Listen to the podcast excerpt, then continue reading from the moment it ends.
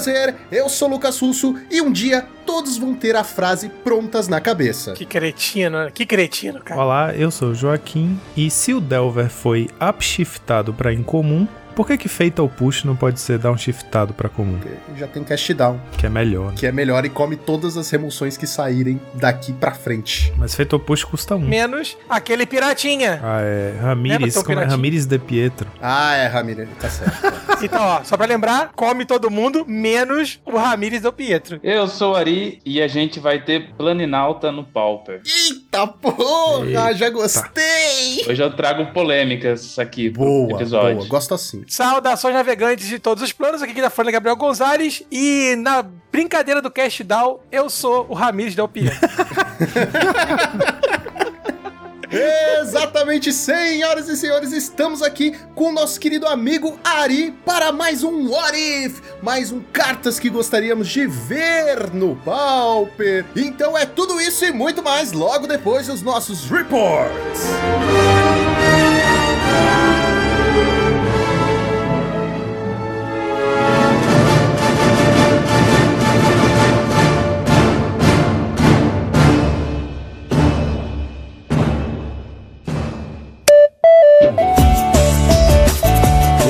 Muito bem, Joaquim, preparado para mais uma semana de Pauper neste maravilhoso podcast. Sim, estou preparado. Mas antes, Joaquim, eu gostaria de falar da nossa patrocinadora, a X-Place. A X-Place, que é uma das melhores lojas de Magic do Brasil. Lá você encontra todos os produtos que você precisa para suas cartinhas, tanto de proteção como cartinhas novas. E é claro que não é só de Magic que vive o homem. Lá você também encontra produtos de Pokémon e, é claro, board games, uma seleção incrível e enorme de board games para você jogar com seus amigos, sua família e se divertir. E utilizando o cupom de desconto Monarch5 você leva 5% de desconto em toda a loja, além de ajudar demais esse time que vos fala. X-Plays, onde o seu XP vale o dobro. E Joaquim, nós gostaríamos de lembrar as pessoas que nós temos o projeto do Padrim. Exatamente. Se você gosta do nosso trabalho, do que nós produzimos aqui e ou no YouTube, considerem apoiar o nosso time. O link do nosso Padrim vai estar na descrição.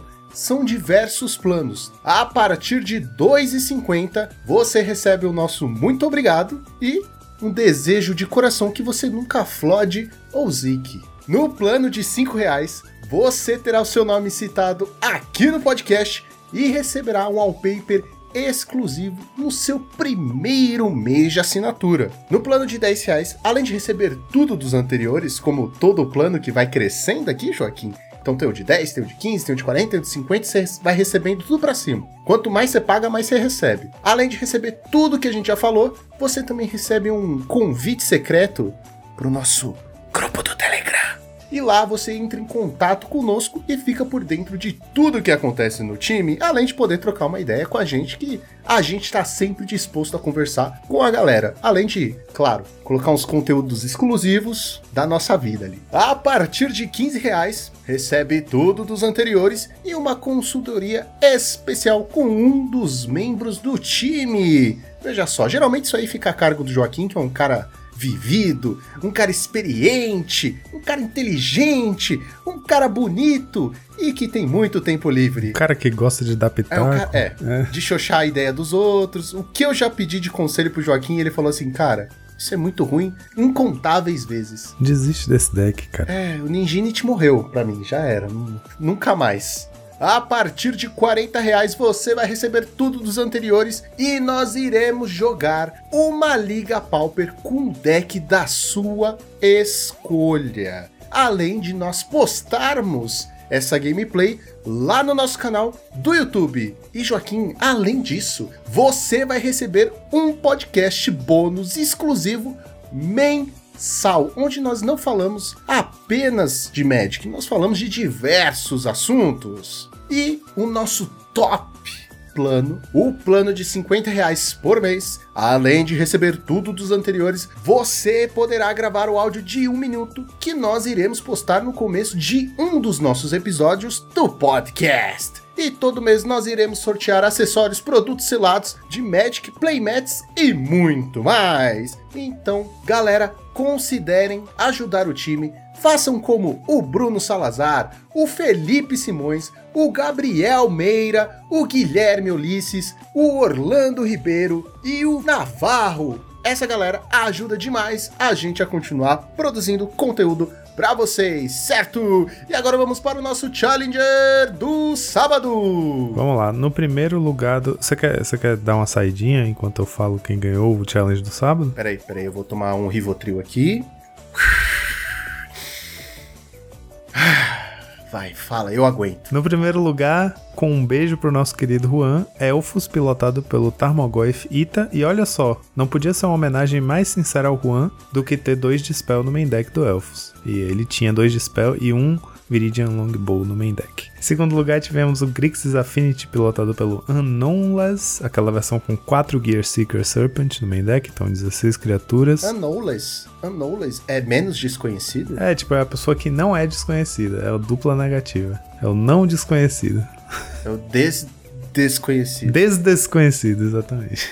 Em terceiro lugar, tivemos o Monoblue Fadas, pilotado pelo Mogged. É, ele construiu uma versão interessante aqui com dois Moonblade Shinobi no main deck, aquele ninja que o ninjutsu é 3 manas, ele é 3-2 e quando ele bate, você cria um. Você caga um. Como é que você falava? Caga um Caga um pombo. Porque o pombo caga na gente e esse bicho caga pombo. É tipo um ciclo vicioso. É, ele não tá usando o Delver, né? Então o deck tem de humanos aqui seis ninjas, né? Quatro Deep Hours e dois Moonblade Shinobi. E de uma forma interessante aqui, ele tirou todas as cantrips, não tá usando Ponder nem Preordain. Oxi. E no lugar tá usando quatro Off One Mind, que é aquela que a gente tá acostumado, né? Compra dois, custa três manas, é um feitiço, dois quais caem um azul, e custa duas manas a menos se você controlar um humano e um não humano. E a outra é Winged Words, que viu o jogo por um tempinho, só que logo depois saiu Off One Mind, que meio que roubou o lugar dela. Que também é 3 manas, você dá, compra duas cartas, é um feitiço. Ela custa uma mana em color a menos se você controlar uma criatura com voar. Então ela vira tipo um Night's Whisper sem perder vida, né? Duas manas, compra dois. Então ele tirou as cantrips, colocou no lugar essas de 3 manas que tem redução de custo, né? E foi com 20 ilhas, eu acho que aí, como ele não tem cantrip pra ficar manipulando o topo, né? Garantir além de drop. 20 parece muito de qualquer jeito, mas realmente a curva do deck tá um pouco mais alta, né? Com os Moonblade, 4 Spire Golem e tal. A gente pode chamar esse deck de Mono-U Cantripless? Cantripless, pode. Pode. Ah, então é mais legal. Vamos batizar essa build de Cantripless. Se ela aparecer de novo, vai ser esse o nome. É interessante ver o Mono-U com uma build um pouquinho diferente, né? Especialmente isso de tirar as Cantrips, que parece justamente a parte do Mono Blue que você menos vai pensar em mexer. Só de não ter Cantrip, já não posso dizer que é um Né? É, então. E sem Delver também, né? Monoblue Fadas aí diferente, ficou em terceiro lugar no challenge. Foi, foi bem, né? Pra um deck tão arriscado, assim, tão ousado. Será que isso é um sinal do fim dos tempos? Tipo, as Cantrips são superestimadas? Hum, já pensou? Nossa. Nossa, seria um plot twist. E você teria ouvido primeiramente aqui no Draw do Monarca. Cara, eu já falei algumas vezes no nosso grupo, assim, dis- discutindo estratégia, que no Monoblue eu não gosto de usar Ponder. Particularmente o Ponder. Eu mesmo já joguei com Monoblue com 4 Delver, 4 Ninja. Conta no Brainstorm. Não, Brainstorm nem pensar, né? Que não tem como embaralhar. Mas Ponder eu não gosto, porque quando eu uso 4 Delver, 4 Ninja, eu costumo jogar com 4 Preordain, 4 Off One Mind, tiro os Ponder, porque o problema do Ponder é assim: no Mono que você não tem como embaralhar, né? Você tem, beleza, Fairy Seer que te ajuda a limpar o topo, e Preordain também ajuda a limpar o topo, mas isso aí você tá, né? Dependendo de uma segunda mágica pra poder limpar seu Ponder. É, a questão é que, assim, muitas vezes o Mono tem esse problema, ele só tem land básica, então ele tende a flodar no late game, né? Comprar land demais e não ter o que fazer com essas lands em acesso, que os UX tem o Brainstorm pra embaralhadas de volta no deck e tal, melhorar sua mão. O Mono tem esse problema, então se você tá procurando ação, aí você faz um ponder assim no mid game, late game, e você vê a carta que você precisa e duas lands, você tem que colocar elas de volta no topo, né? Pegar a carta que você precisa e saber que suas próximas duas draws são lands. Então eu não gosto de Ponder por isso, porque você muitas vezes se vê obrigado a manter cartas ruins no topo, porque você não tem o que fazer, né? Se você não tiver outra cantrip. Então por isso eu tendo a não gostar do Ponder. Mas Preordain, abrir mão do Preordain eu acho muito ousado. Mas palmas pro Mogg, né? Ele ficou em terceiro lugar com isso. Em quarto lugar tivemos o Dimir Fadas pilotado pelo Buster 47, a build dele com dois Chainers no main deck. Talvez isso seja uma segurança em excesso para os Boggles, né? Não quero perder para Boggles. Vou trazer dois no, no main e dois no side. Ele tem dois chainers no main, com isso ele cortou dois cash down, só tá com dois. E no quinto lugar, Oscar Franco, também pilotando Jimmy Ferris, também jogou com dois chainers Edict no main deck. Dessa vez, no caso dele, ele não abriu mão do, do cash down, ele tá com bastante emoção, né? Quatro cash down, quatro snuff out e dois chainers. E sem chainer a mais no side. Então a gente viu os Jimmy fadas aí desse, desse sábado, todos jogando com chainer no main. E em sexto lugar, tivemos um Dimir Delver para fechar os três Dimir do top 8, pilotado pelo Privenix, uma build que a gente já discutiu aqui antes. É uma build bem toolbox, assim, né? Com várias, uma cópia de várias coisas, né? Com é, 8 cantrips e um monte de uma cópia, Chainer, é, Agony Warp, Spell Piece, Echo in Decay, Miscalculation, Behold, Suffocating Films. E até um Bonder's Ornament ele usa no main também. E em sétimo lugar, mais um Grixis Affinity, pilotado pelo Lucky Online. A build dele sem as quatro Gear Seeker, usando só uma Gear Seeker e dois Frogmite. Eu acho interessante o Frogmite no, no Grixis, porque no, no Grixis Affinity, porque ele ajuda você a ter um pouquinho mais de, de explosividade, né? Sem ele, você, em geral, se você conseguir abrir com Land, Esfera, vai, e no turno 2 Land, é, Prisma, você já pode fazer um Frogmite, já ter 5 artefatos na mesa no turno 2. Então o Frogmite às vezes tá ali, é bom só para ser um degrau mesmo. Ele não é uma criatura tão relevante, a gente sabe que ele se tornou bem irrelevante depois de um tempo né, no nosso formato, mas ele faz diferença porque ele ajuda você a construir essa massa crítica de artefatos na mesa para poder dar seus Totcast, seus Mirror Enforcer e a própria Gear Seeker também. E para fechar o top 8, tivemos o Ramuda pilotando o Mogwart Hogwarts, mais uma vez aquela build com artefatos e Mystical Dispute. Ele aqui foi bem. otimizou bastante 18 artefatos, né? São 10 lands, 4 indestrutíveis e 3 de cada cor. 8 artefatos, todos que têm efeito quando são sacrificados, né? 4 Ichor Spring e 4 Chromatic Star. A gente já também discutiu bastante essa build, né? Ele basicamente coloca os Deadly Dispute aí pra entrar no lugar dos Night Whisper. Ele até usa um Night Whisper, como se fosse uma quinta cópia, né? Porque acaba valendo mais a pena mesmo o Dispute. É, você compra mais cartas, né? Tendo esses artefatos artefatos que dão draw quando sai do campo, e a Instant Speed faz bastante diferença, e o tesouro que ela gera também te ajuda muito, porque o Mogwarts tem esse problema de ele não consegue combater tão cedo quanto outros decks de combo, porque é, ele fica muito apertado com a mana de cada cor, né? E muitas vezes fica faltando uma mana preta para combar, e os tesouros nesse sentido ajudam bastante. E os top decks foram primeiro lugar, Dimir Fadas, 11 decks, 25% do meta, segundo lugar, Affinity, 8 decks, 18% do meta. E terceiro lugar, Boggle, 5 decks, 11% do meta. E agora vamos para o nosso Challenger do domingo. No domingo, mais convencionalmente, tivemos um de Mirfadas no primeiro lugar, pilotado pelo GM4X, uma build bem tradicional, não tem nem muito o que dizer aqui. Em segundo lugar, tivemos o Fogtron, pilotado pelo M Lovable, build dele com um mix de coisas que você gosta e coisas que você não gosta. 3 de Spell, e um Bolt para compensar. Não, não, calma, calma. Você falou como se o Dispel e o Bolt tivessem. fossem a mesma coisa. Você tem que falar assim: três Dispels e um Bolt, cara. Bolt no. Cara, Bolt no Tron é maravilhoso. e Memory Lapse também, né? É, e uma cópia de Memory Lapse interessante. Eu nunca tinha visto, eu acho. Eu, eu não sei o que pensar. Eu não sei o que eu pensar. Eu também não. Só, é interessante é... porque é uma hard counter, né? Tipo, anula sem, sem questionamento, anula qualquer mágica e custa um, um azul só, volta pro topo. Mas eu não sei o que pensar disso. Eu também não. É muito estranho, é muito estranho. É, se você tiver com um, um loop de, de wall na mesa, né? O Memory Lapse é a counter mais irritante que você pode ter pro seu oponente. Mas porque... você vai depender de, tipo, quatro cartas para fazer isso, duas wall, um blink e, e, memory lapse e tudo bem, tem mana pra caramba, mas mana colorida você vai precisar, amigo. É uma carta que eu também fiquei sem saber o que pensar, deu a sensação de que eu preciso jogar com ela no deck para sentir Nossa, o que, que ela. Por favor, jogue e a gente vai postar lá no YouTube você jogando de Tron e falando assim, gente, realmente mudou minha vida. Essa carta aqui é revolucionária. É. Tô até procurando aqui na X-Place se tem Memory Labs. Só para garantir, vai que é boa mesmo, né? Em terceiro lugar, tivemos o Grixis Affinity, pilotado pelo Against, o Alexandre Weber. A build dele muito parecida com a build do Luffy. A diferença é que ele tá jogando com um Frogmite no main, né? A build do Luffy tem só 12 criaturas, aqui ele tem 13. De resto, muito, muito parecida mesmo. É, inclusive, as duas cópias do Makeshift Munitions no main deck. É a tech do Luffy, são essas duas cópias do Makeshift Munitions no main deck. Em quarto lugar, tivemos um de Mirfadas pilotado pelo HT991122. Não sei se isso é uma pessoa ou é um robô. É, também não sei. Porque tem um filme do George Lucas chamado HT, HTX 2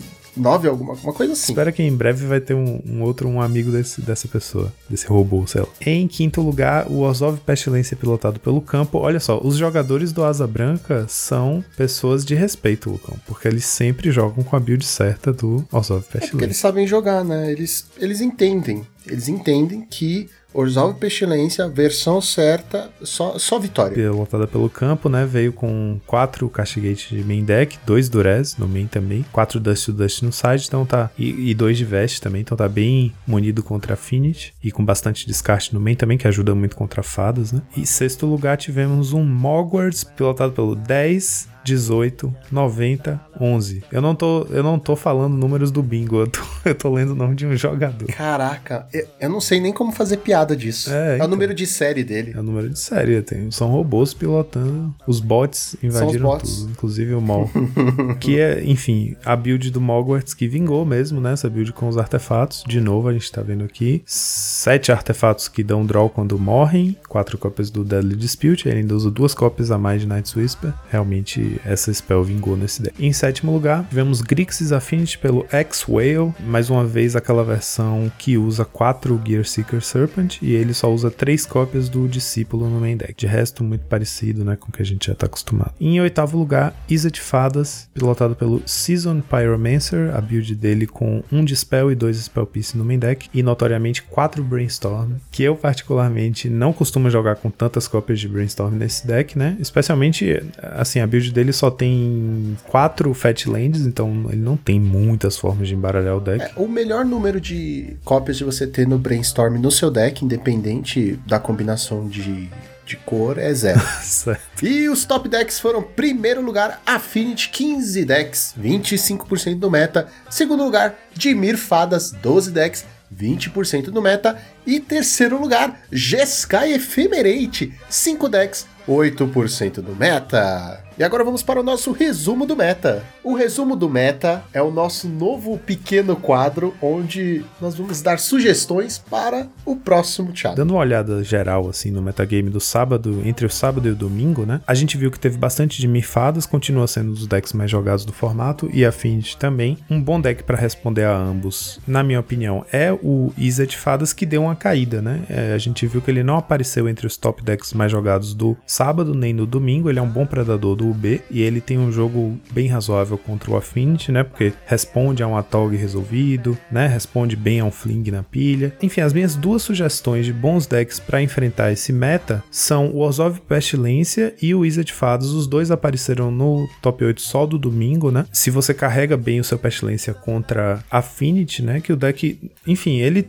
pode ter dificuldades contra Affinity, né? Porque quando um jogo estagnado, controlado pelo Pestilência, o oponente compra a Tog Fling, muitas vezes já era, né? Mas se você tem bastante descarte, né? Bastante forma de controlar a mão do oponente e os recursos, tende a ter um bom jogo e ele é muito bom contra fadas. E o Wizard Fadas. Então, para mim, as duas sugestões para o próximo fim de semana, né? Para fazer bom resultado no challenge seriam esses dois, além do Boros Bully, que eu acho ainda, estranhamente, está sendo pouco jogado nos challenges, né? Apesar de estar aparecendo bastante nas ligas. Também é uma boa pedida contra os dois decks. E o Bully ainda tem o trunfo de ter o Prismatic Strands, né? Para poder se proteger contra um Atog Fling surpresa desses de late game. Então é outro deck que eu apostaria nele, né? Se fosse jogar o challenge. Inclusive, a gente tem agora nesse fim de semana o primeiro dos dois PTQs que a gente vai ter dois fins de semana seguidos. Dia 2 de outubro tem o primeiro Super PTQ que vale duas vagas pro Pro Tour. E na semana seguinte, mais um PTQ que vale uma vaga pro Pro Tour. Então são eventos grandes, né? Com metas super competitivos e eu acho que o Befadas deve aparecer bastante, a Affinity também, então acho que essas dicas aí valem para valem de maneira geral, né? São levar um deck que consiga responder a um Atog resolvido, né? Cuja única resposta a um Atog não seja uma remoção, tipo uma Journey, um negócio assim, você tem que ter uma forma de responder um Atog na mesa. E também um deck bom contra fadas, que é difícil, né? Difícil pra caramba, porque é um deck bem forte. Mas essas são nossas sugestões aí, né? Para os eventos mais competitivos que estão estão vindo aí. E agora vamos para a nossa listinha da semana.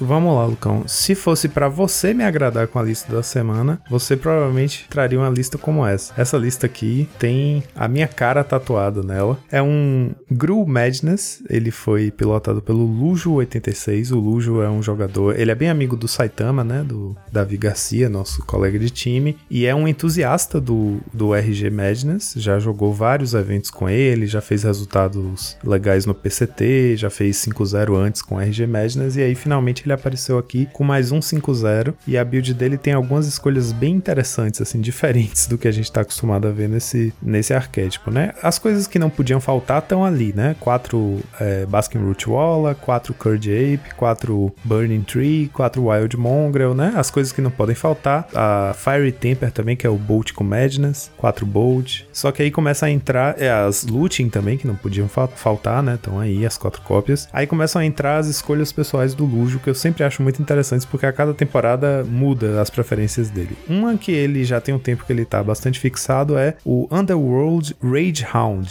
Essa carta custa um qualquer, um vermelho é 3/1 é um cachorro elemental que ataca todo turno se estiver apto e ela tem é, escape, né? Com, por quatro manas, três coisas caem vermelha e exila três outras cartas do cemitério, você escapa ela, né? Que é aquela habilidade do Teros, né? Então ela volta pro campo de batalha do cemitério. Quando ela é escapada, ela é, escapa, ela entra em campo com um marcador mais um mais um. Então é uma boa threat persistente, né? Pra, contra decks com muita remoção e tal. E encher seu cemitério não é um problema para esse deck, então você vai ter sempre gás ali para poder alimentar ela e trazer de volta. É uma boa escolha, é uma carta boa para descartar para um looting no começo do jogo, né? Uma carta que é fácil de descartar da sua mão e é uma threat de qualquer jeito. Aí outra escolha interessante, ele tem duas cópias de Vulshock Sorcerer, uma criatura de um qualquer, um vermelho e um vermelho, três manas, 1 barra 1, humano xamã, ela tem ímpeto e vira para dar um de dano em qualquer alvo. Eu fiz essa mesma cara que você fez. É, é que assim, cara, três manas, né? E não pois tem é. nada a ver com descarte. Pois é. Sei lá, uma carta meio bizarra. É uma carta estranha, né? É, dá para entender o porquê dela ser boa, né? Nesse meta cheio de fadas e tal. Ela é boa contra fadas, boa contra Disciple of the Vault, por exemplo. Mas já tem um tempo também que o Lujo usa ela. E além disso, cara, aqui é que tá a minha grande interrogação. Ele foi com duas cópias do Humble Budoka é um bicho 2 manas 2-2, um qualquer um verde. E ele tem Shroud. Não pode ser alvo de mágicas nem habilidades. Só isso. Não, não. Só isso não. Uma arte foda. É uma arte foda. É um cara super musculoso, um monge. Um beijo, Juan, que descansa em paz na geladeira. É uma arte muito, muito foda, cara. É um gigante, é um monge gigante. É um monge gigante, é. E que tem Shroud, simplesmente Shroud. Tá é ótimo. isso aí. 2 2 tá Faz... Não descarta, pode ser. Não descarta. Tem Madness, não tem Madness, mas foda-se. Foda-se, é um 2 2 aqui que eu vou jogar no meu deck. E outra coisa que ele usa também, que o Lujo usa, quatro cópias de Seal of Fire. Essa carta é muito boa. Acho que ela, de, ela é muito melhor do que parece, assim. É um mana vermelho um encantamento, e você sacrifica ela para dar 2 de dano em qualquer alvo. Ela é muito boa contra um ninja, por exemplo, você faz ela cedo no jogo, ela fica lá na mesa, né? Seu oponente não vai interagir com ela, é uma remoção que você vai ativar, então não vai poder ser anulada no momento que você ativar. É, é uma carta muito boa, mas quatro cópias eu confesso que eu acho bastante, assim, né? Pra uma, uma coisa que só dá 2 de dano. Ah, mas se você fizer 4 vezes 2, é muito é. dano. Às vezes falta aquele 2 é, de dano, é dano aí você tem que ficar pode... caçando. Não, 4 cópias tá bom. Pode ir na cara, né? Esse deck tem bastante alcance nesse sentido. Ele consegue. Ele dá aqueles ataques iniciais com aquelas mãos absurdas que vem com Burning Tree e Curd Ape e Mongrel e tal. Mas aí, geralmente, o oponente consegue conter, né? Vai, vai com a remoção, às vezes tem um Cannonade e tal, e você fica lá beirando, faltando um pouquinho de vida. Esse deck é muito muito bom em finalizar esses últimos pontos de vida com burn direto na cara. Ela tem oito cópias de Bolt, basicamente, né? E quatro cópias de Seal of Fire. Eu tava olhando aqui, eu acho que não dá para chamar esse deck de Madness. Cara. Porque tem pouco descarte, não, né? Não, só tem duas cartas que tem habilidade Madness. Sim. Que é o Lagartinho e o Bolt. Então, não, não pode ser chamado. Desculpa, você sabe da regra. É um RG agro, é um pode RG ser, agro. Pode ser. Isso, isso eu aceito. Um que é agro e que tenha com alguma pitadinha de Madness, uma pitadinha de loucura. No side ele tem algumas coisas interessantes também. Peraí, o side, o side, eu fui olhar, eu fui olhar o side, só tem tipo três cartas que eu conheço no side. pois é. Só. O resto eu nunca tinha visto, cara. Achei, achei legal. Legal, né? Ele tem quatro cópias de Deck Glamour, é uma instantânea verde, custa um qualquer um verde, é tipo um naturalizar. Só que assim, você escolhe um artefato ou encantamento alvo e o seu controlador, ou o seu dono, embaralha ele em seu próprio deck. Então é uma forma de lidar com um artefato que não destrói, né? Isso pode lidar com as lentes artefato indestrutíveis. Assim como tem o Revoke Existence, né? Que, que exila, nesse caso aqui, embaralha no deck, que é quase a mesma coisa. Esse deck é tão agro, né? Que você vai, você vai colocar um clock tão grande no seu oponente que daqui que ele acha essa carta que ele embaralhou. A não ser que você seja azarado como eu, né? E aí você vai fazer isso e o oponente vai comprar essa carta no próximo turno. e ele usa quatro cópias de Sunbright Backlash. Essa aqui, cara, foi. Realmente explodiu meu cérebro. É uma aura, custa uma híbrida Golgari, né? Ou seja, um preto ou verde e uma vermelha. Nesse caso, ele vai castar sempre pagando uma verde e uma vermelha, né? É uma aura dourada, ela é de duas cores, encanta a criatura. A criatura encantada recebe mais 3, menos 3. Então, olha só, essa carta lida contra um, um, Guardian of the Guild Pact, que pode ser uma pedra no sapato desse deck. Ela lida com um Atog, né? Porque a gente sabe que essas auras que diminuem a resistência matam o Atog, que também pode ser um problema bem grande para esse deck, né? Um Atog com a mesa cheia de artefato, mesmo que o oponente não tenha um fling na hora, ele vai conseguir é, blocar, emparedar todos os seus atacantes, né? Qualquer coisa que, que bata, o Atog bloqueia, come um artefato e pronto, mata seu bicho e fica lá na mesa. Então você ter uma coisa que responde definitivamente ao Atog é muito bom e responde ao mesmo tempo ao próprio Guardian of the Guild Pact, que pode ser bem chato para esse deck, além do fato de ela dar mais 3, menos 3. Qualquer bicho que ele fizer dele morre. Só. É verdade, eu tava. Só, é, eu, eu, fui buscar a mesma coisa, porque geralmente o pessoal põe e fala assim: não, agora eu posso usar no meu bicho ou no bicho do cara. Aí eu tava olhando aqui, é, todos os bichos têm resistência 1 um ou 2. Vai morrer a porra é, toda. É, por sinal, essa build dele não tá usando nem é, é, Vorme Arrogante, nem o Rooting Mandrius, né? As criaturas maiores que o, o, RG normalmente usa. Então ele tá, é particularmente frágil para o pra Cannonade, né? A, a, lista dele não tá muito, muito protegida contra a Cannonade, não. Ele realmente é frágil para essa carta. Nesse caso aqui, para ele usar essa Sungrite Backlash de forma ofensiva, teria que ser num turno, tipo assim, eu descarto duas aqui pro meu Mongra, eu faço ele ficar 4-4, encanto, aí ele vai ficar 7-1 e eu vou bater com um 7-1 pra cima de você pra ganhar o jogo. E além disso, duas cópias do Team Street Hooligan. E essa carta ele costumava usar de main deck, o Lujo sempre gostou muito dela. É um Goblinzinho que custa um qualquer, um vermelho, 2/1, e quando ele entra no campo de batalha, se você gastou mana verde para pagar o custo dele, destrói o artefato alvo. Tá é, bom, não, né? é... Beleza. É que assim, eu consigo pensar em um milhão de outras cartas que seriam melhores e, e ainda não tem essa restrição de se você pagar uma verde. Mas tudo bem, eu até entendo. Ah, pô, tem um bicho lá que além de destruir vai ficar batendo. Esse, na verdade, era o grande argumento para usar ela no main deck, né? Porque na pior das hipóteses é um bicho a mais que você coloca lá quando você faz seu Burning Tree e não, tal. na pior das hipóteses é um bicho 2-1 bosta. Que não faz nada. E é, conta um historinha. Não, é pior.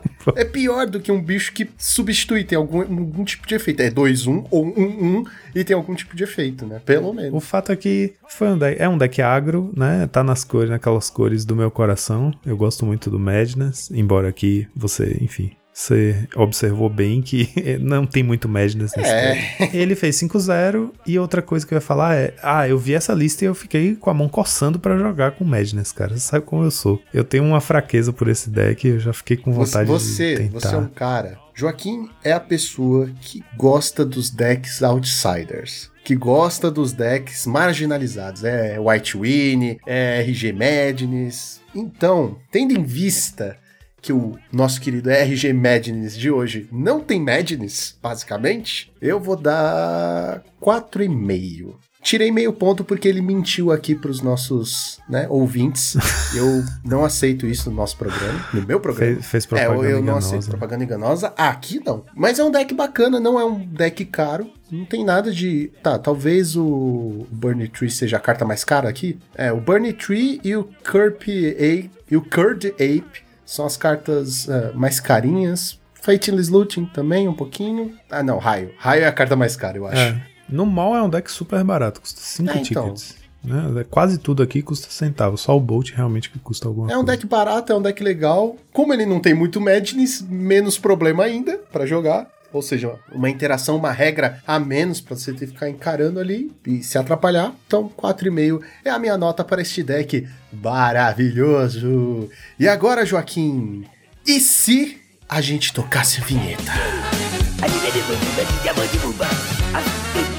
da Oompa the top to the body. Hit da, jump da, shake a booty daddy. Wow, see ya.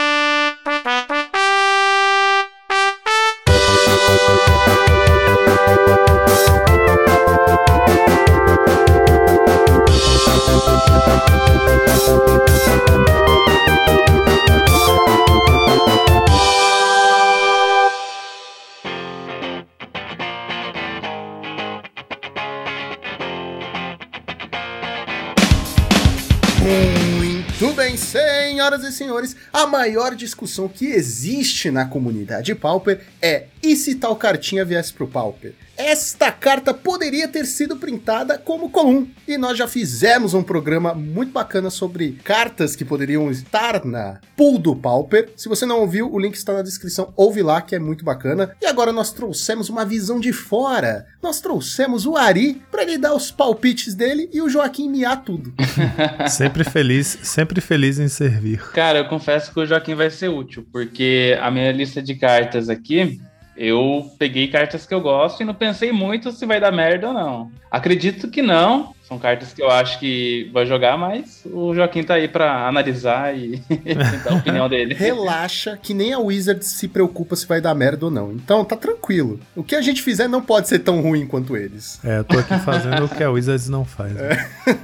Olha, eu quero começar com uma cartinha que saiu recentemente na nova coleção de Innistrad, que é uma cartinha chamada Cura pela Fé. Ela é uma branca e uma azul, mágica instantânea. Você ganha dois pontos de vida, compra duas cartas e depois descarta duas cartas. Item recapitular por uma incolor, uma branca e uma azul. É, é, assim, é, eu queria fazer uma pergunta. É, é- é carta que a gente acha legal ou é carta pra acabar com a porra do formato que agora tá voltando a ser pera, sensato? não. que- Por que que vai acabar com a porra? Não, não, é uma pergunta. Cara, essa carta é muito forte, cara. Ah, Mas assim, aí não tem deck pra ela. Aí que tá, não tem Não, deck o, pra ela. o- não. aquele, o deck, o deck do familiar usa, não? A- branco e azul? É que você acaba descartando dois cards depois, né? Tem uma mesma versão dessa, que é uma incolor, uma azul Fateless Looting. É, e uma e preta. funciona, né? Não, não. Que você faz a mesma coisa, só que ninguém usa, tá ligado? Tipo, essa podia pelo menos. É, eu fico um pouco preocupado com o Burn, né, cara? Porque Ah, você vai ganhar vida ali. Mas assim, muita coisa já zoou o Burn, né, cara? Já tem coisa o Burn, que ganha. o Burn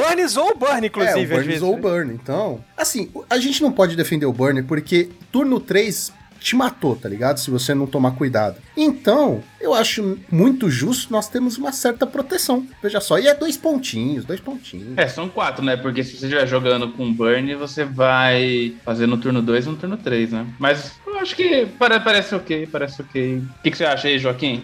Eu acho ok também, acho ok. Eu acho inclusive que esse ciclo de instantâneas, da qual essa aí faz parte, é quase todas que saíram como incomum com flashback e de duas cores poderiam ser comuns. Quase, acho que todas praticamente. Inclusive a primeira que eu quero trazer aqui, uma que se chama Sacred Fire, que é um, um vermelho e um branco instantânea, causa 2 de dano a qualquer alvo e você ganha 2 de vida. E ela tem flashback, 4 quaisquer, branco e vermelho. É uma mini hélice, né? Uma mini Lightning Helix com flashback. Ah, sim. eu, eu vou te falar, tá. essa carta, Joaquim, ela tá jogando muito, muito no Boros, no deck Boros de Standard, por Sim, exemplo. é uma Ela, excelente ela carta. foi bem recebida pelo. É, ela foi muito bem recebida pelo Standard, inclusive, cara. Muito boa. A carta é excelente. acho que essa jogaria no Boros, né? Jogaria. Jogaria, no Burn. nossa. Eu usaria no Jogaria. Burn. foda-se. Não, aí no Bunny. Não. é, Não, não, no Bunny Você só, só o Bunny splashar Modern que dá pra do brincar. branco, Dá, Só por causa do. Dá. Você usa isso. Você usa aquela Helix vagabunda que a gente ganhou, que A de três manas? sacrificar um artefato. É, É então, o Light, Light, Light isso. Hicks. Usa aquela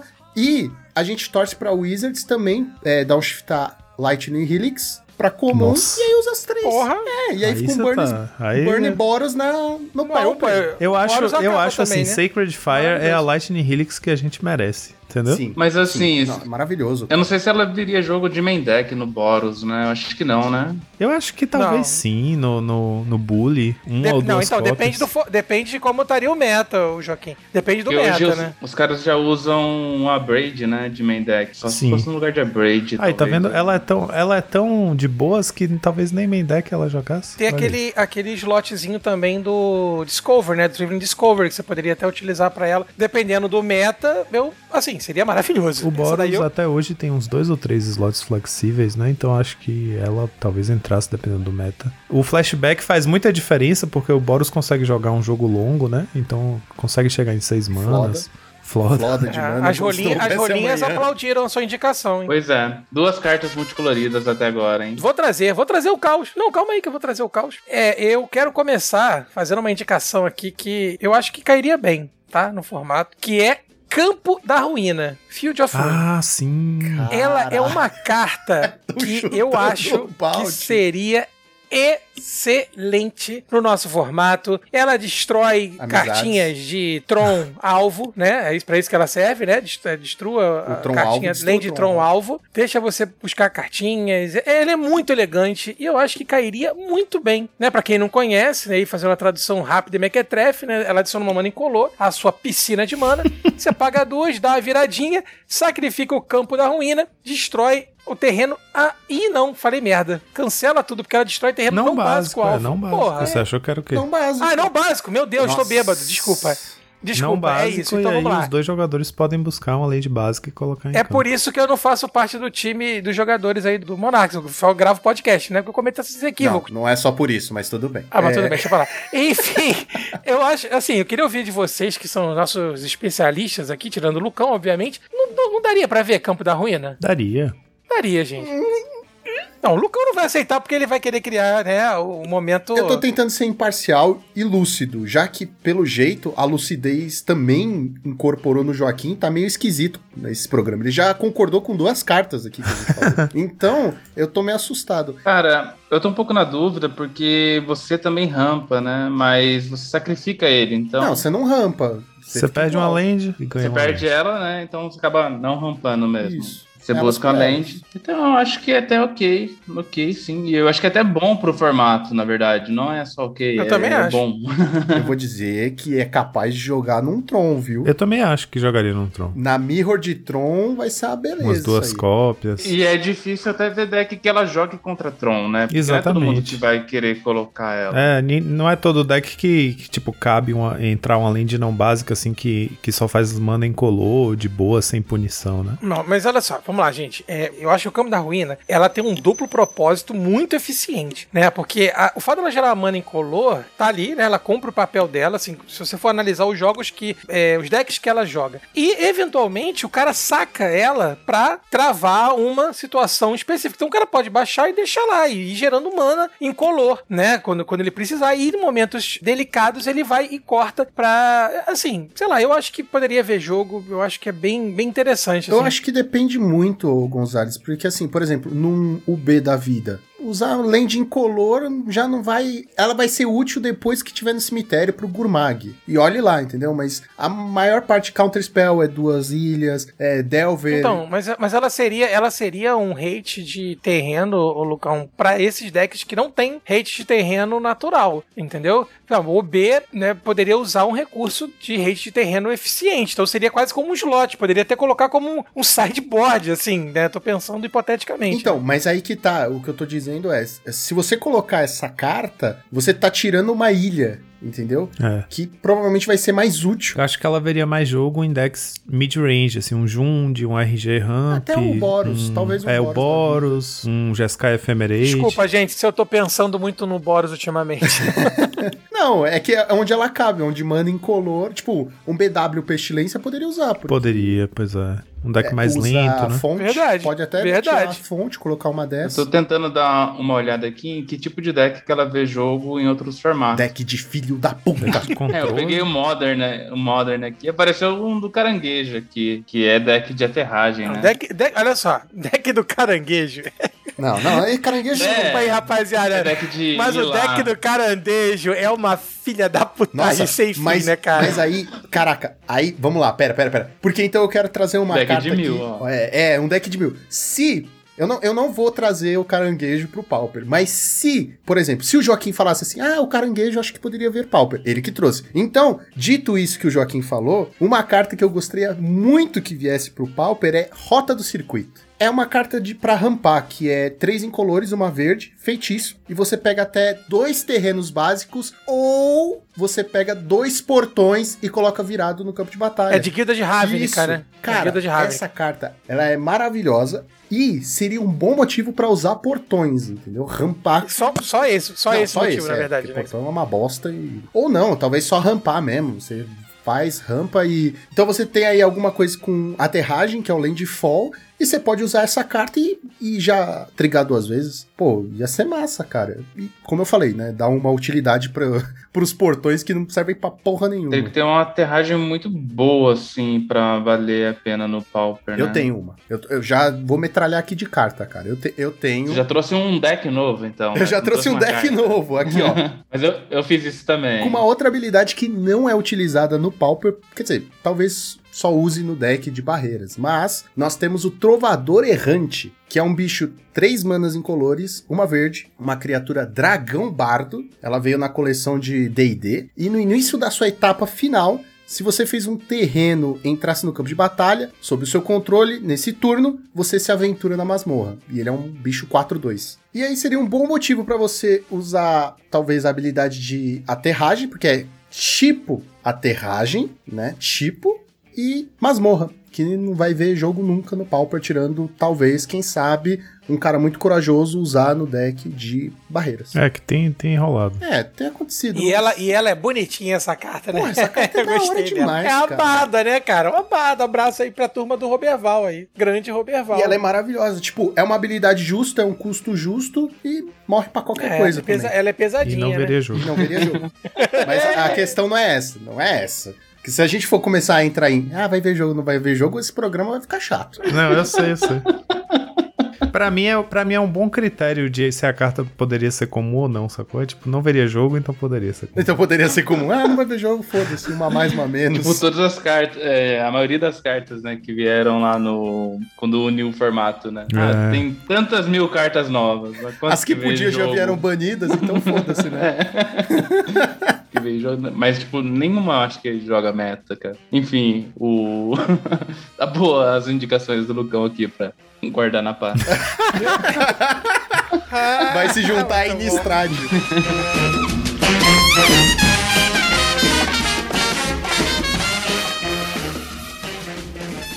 It's a kind of magic.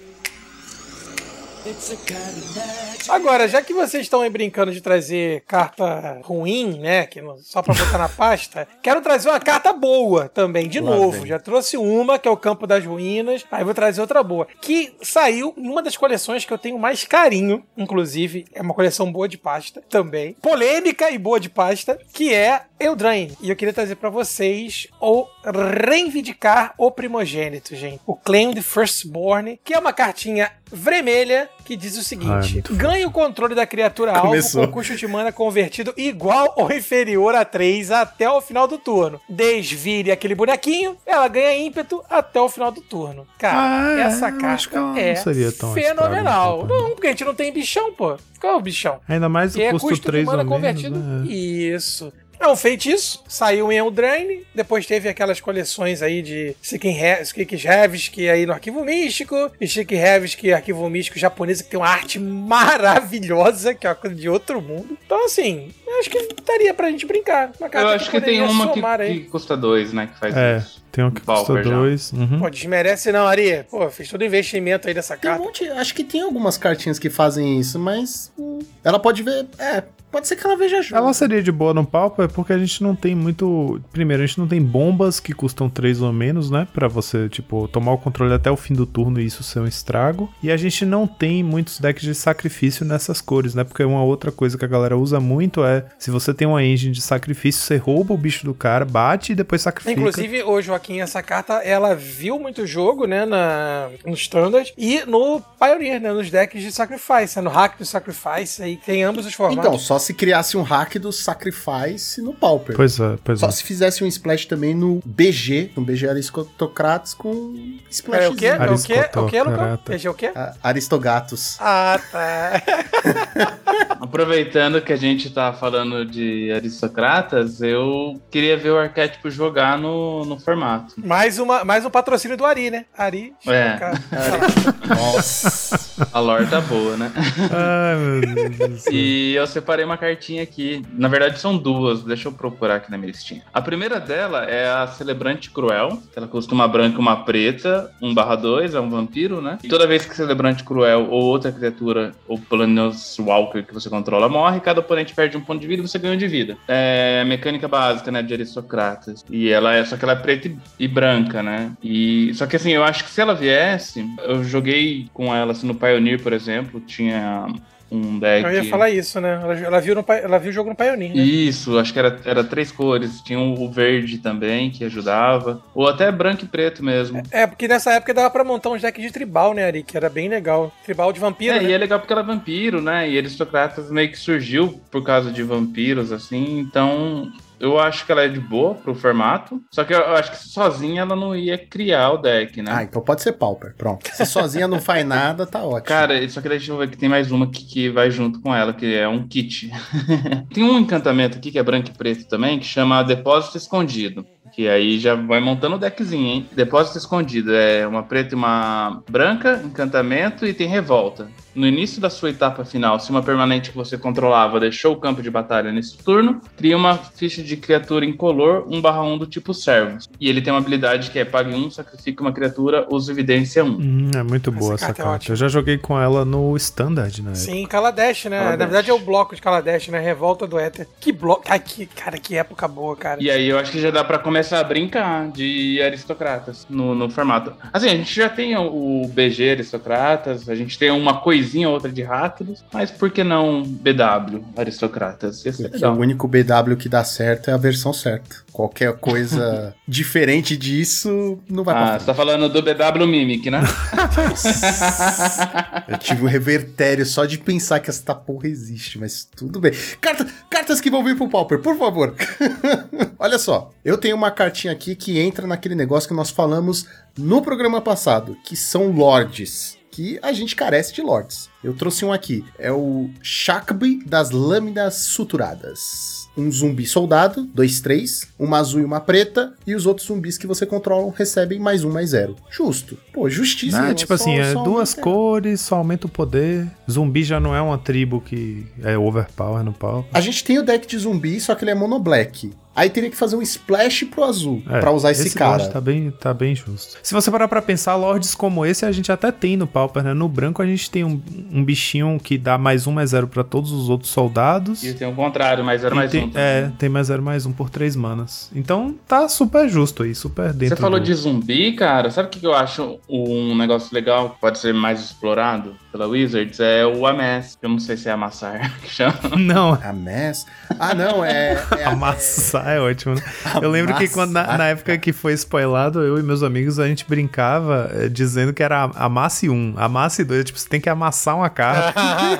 é o drawback da carta. ver? Ela entra, você tem que amassar uma carta. Eu só. até separei eles aqui, né? Mas assim, eu acho que não viria jogo. Tem um, um, por exemplo, um cara aqui que é zumbi mago. Ele é 3 pra fazer, 1 barra 1. O nome dele é Vizir do Escorpião. Aí quando ele entra no campo de, de batalha, você arregimenta. A regimenta. Então, é Ah, verdade. regimentar, verdade. Que é você criar, né, uma fichinha de zumbi, Ah, muito exército zumbi. Zero, zero. Mais um, mais um. E as fichas de zumbi que você controla tem toque mortífero. É, é boa, porque é só as fichas, É, né? Eu acho que combina bem com o seu Lorde. Eu acho que tem mais uma carta que eu separei aqui com a, a Mass. Amassar. Amassar. Amassar. Eu só vou chamar de.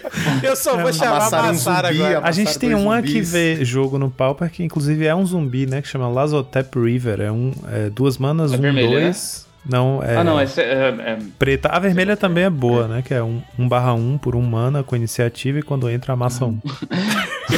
É, então, Mas ela vê jogo? Ela Não, vê- ela não vê jogo, a vermelha não vê jogo porque nunca vingou um BG ou um BR Sacrifice, né? Mas a preta vê nos Não, a zumbis. preta. A, Nos zumbis, porque é um, co- é um bicho que faz dois zumbis, né? Ele entra e cria um outro zumbi, então ajuda muito com aqueles. Agora eu vou fazer uma pergunta combo. O deck de zumbi vê jogo? Rapaz, de tempo em tempo vê. De, de tempo em tempo faz um 5-0. Quando você fala ver jogo, você fala no challenge? É, no challenge não, mas. Não. É, não, não tô falando na mesa de cozinha, Ah, pô. Não, não. Você vê tudo, pô. É, ele existe. Ele é marginal ao meta, mas ele existe, tá lá, de tempo em tempo ele aparece. Existe, tem gente que joga. e lá na X-Place, a galera levou no primeiro evento IRL Olha só. que teve. Tá Então, vendo aí? Só levou no primeiro, né? Depois ele não. É, depois lembrou depois o por que negócio que não sério. pode jogar com Depois ele. o negócio ficou muito sério lá. Sei lá, veio uma canhonada, veio uma canhonada, amassou todos os zumbis do coitado, ele desistiu de jogar. Chegou a pegar, amassou. Ele Não, amassou. pior que ele tava empacado com a porra de um, de um elfos, mano. O cara ganhava um bilhão de vida, aí ele fazia aquele combinho chato de voltar o bicho, de ganhar vida, tirar a vida. Aí fica naquela punheta eterna, e os caras não queriam desistir, e a gente ficou lá esperando. Então, mas, ô, ô, ô, Lucão, deixa eu fazer uma pergunta. O zumbi, ele é o elfo a menos um, né? Isso. Porque é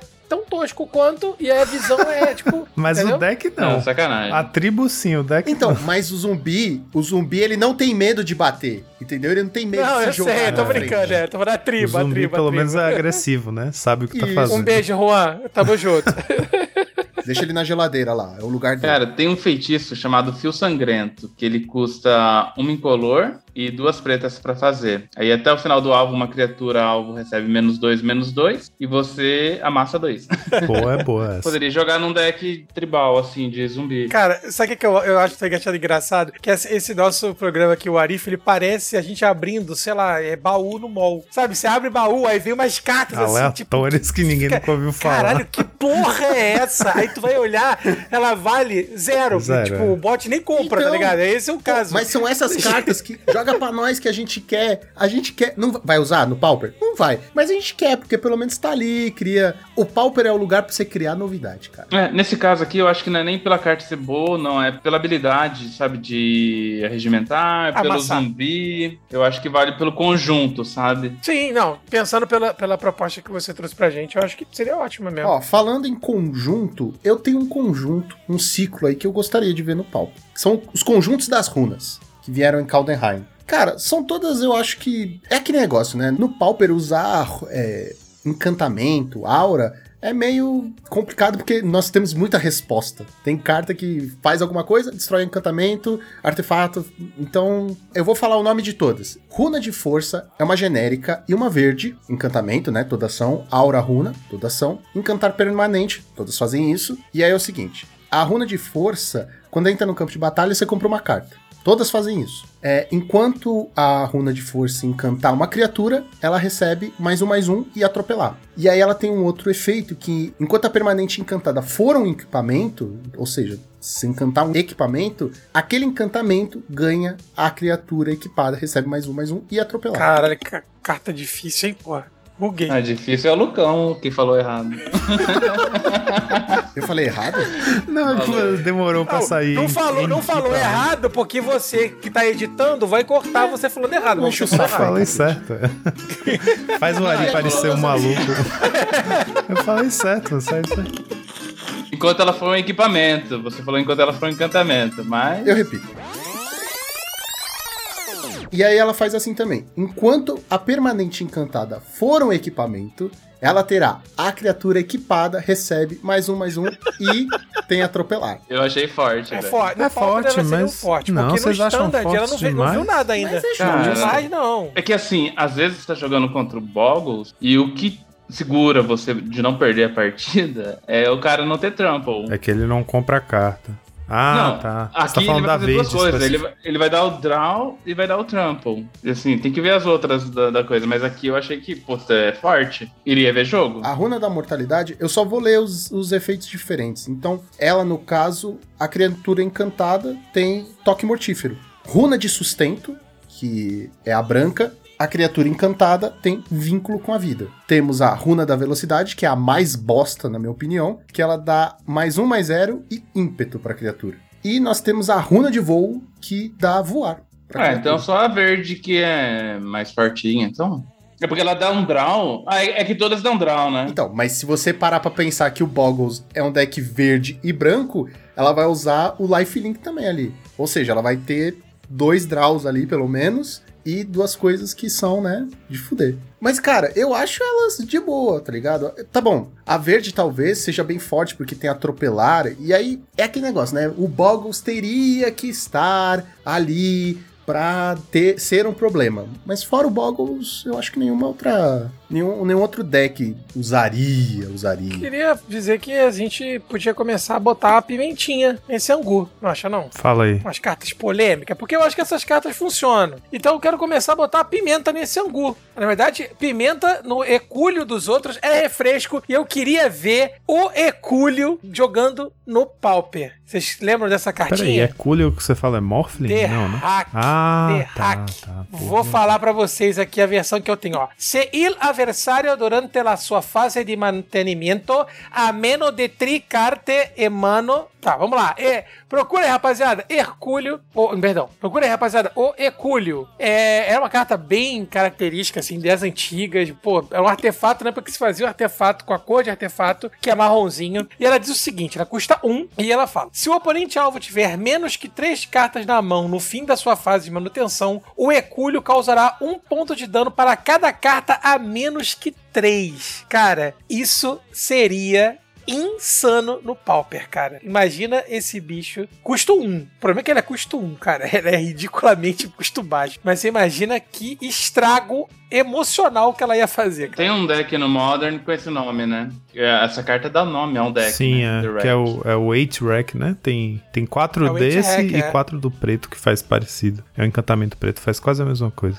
O que, o que que essa carta faz, né? Ela é um payoff pra você fazer um, um deck dedicado ao descarte. Porque a gente tem esse problema de decks de descarte que não tem, tipo assim, beleza, você me fez descartar tudo, mas você também gastou sua mão inteira. Agora a gente vai pro late game e quem top deckar melhor ganha, né? E, e como a gente sabe, mágica de descarte é um péssimo top deck quando você já fez seu oponente descartar tudo. Então o Ekula é, um, é uma win condition pra esses decks, né? Um payoff. Você tem ela na mesa desde o começo do jogo, faz seu oponente descartar tudo e vai ganhando no dano na manutenção. Seria interessante, não? Dá pra jogar de side contra um burn, tá ligado? Ou pior, o burn usar, sei lá.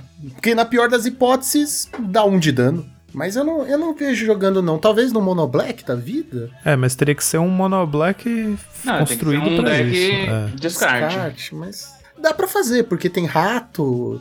É, se Tem você olhar o deck do Modern, ele, ele tem os descartes, então você descarta todo turno. Tem Liliana, né? Que três manas que descarta. A ideia é, é todo descarte. Eu acho que não tem outra win condition a não ser isso. Eu acho que não ia jogar no Burn, não, velho.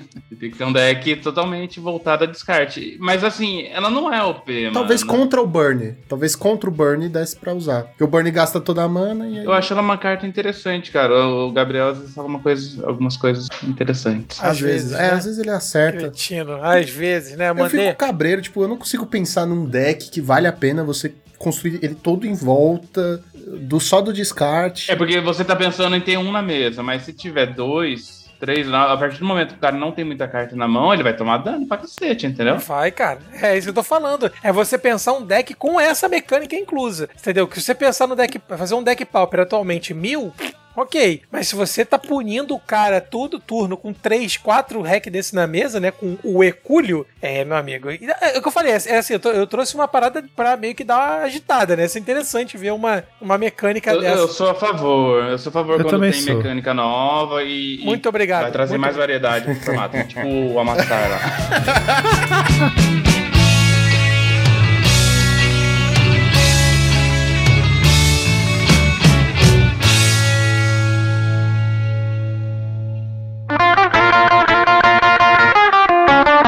do Ari revelar a bomba dele, que é o Planeswalker, que eu tô até com medo de saber qual é. Eu tenho um que não é um Planeswalker, mas é uma.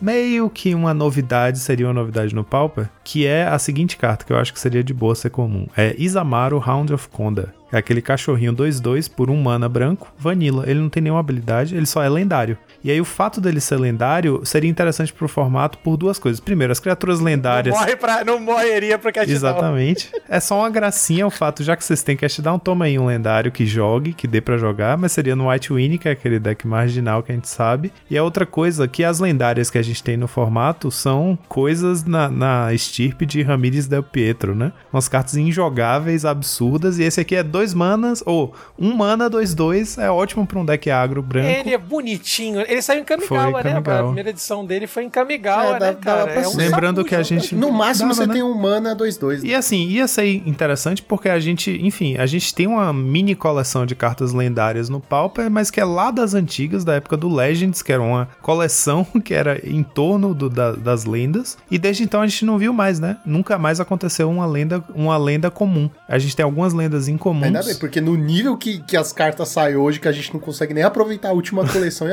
uma Hagavan. bosta também. Hagavan já pensou. É isso, queria saber o que vocês acham da ideia de ter uma, uma lendária sem habilidade, assim, só por ser Na lendária. verdade, eu sou meio contra, assim, cast down, sabe? Eu acho que a gente precisava de uma remoção, assim, que lidasse com o Gourmag, mas eu acho que essa, esse drawback não foi o ideal, sabe, da Wizard, sabe, de, de não ser lendária. Tinha que ser, tipo, sei lá, perder dois pontos de vida, algo do tipo, assim. Sim, tem uma nova que é exatamente isso, né? Instante, um qualquer, um preto, destrói a criatura alvo e você perde dois de vida. Que saiu agora, acabou de sair. Só que é incomum. O problema é o time, mas é incomum, É, né? então vamos banir cast down. Vamos falar com a Wizard. Vamos, Arruma vamos. isso aí rapidinho. Eu, eu vou mandar um Arruma e-mail agora rapidinho pra isso eles aí aqui, pra rapidão, gente. beleza? Eu acho que eu concordo totalmente com você, Ari. Tipo, a gente tinha. Se fosse pra ter uma universal de dois mana instantânea preta que mata qualquer criatura, tinha que ser uma coisa assim. Você perde dois de vida, com um drawback de verdade, né? Porque Cast Down é um drawback imaginário. Qual o drawback do cast down? É, no Pauper nenhum. Mas em outros formatos, sim, Ah, né? tá. Em outros formatos. A menos que você esteja jogando com um deck com as lendárias antigas lá. É, Ramires. Essa que você falou aí que acabou de lançar é per- seria perfeito, cara. Porque, tipo assim, o Snowfault ele tem o, o drawback de perder 4 pontos de vida, não pode ser preto, né? Então já não lida com algumas criaturas. E aí ficaria perfeito esse de perder 2 pontos de vida. É, eu lembro que na época que eu jogava Modern, Budget, olha a desgraça. Tinha uma que, você, que destruía as criaturas que não fossem artefato. Então eu acho que também ajudaria. Mas eu acho que perder vida é mais legal ainda. E fica na temática do Mono Black também, né? Do Pauper, pelo menos. Tudo que você faz, você, você vai Sim, tomar sim, na sim. cabeça. Mas quanto à sua ideia de ter lendárias, eu acho bacana por ter cast down, né?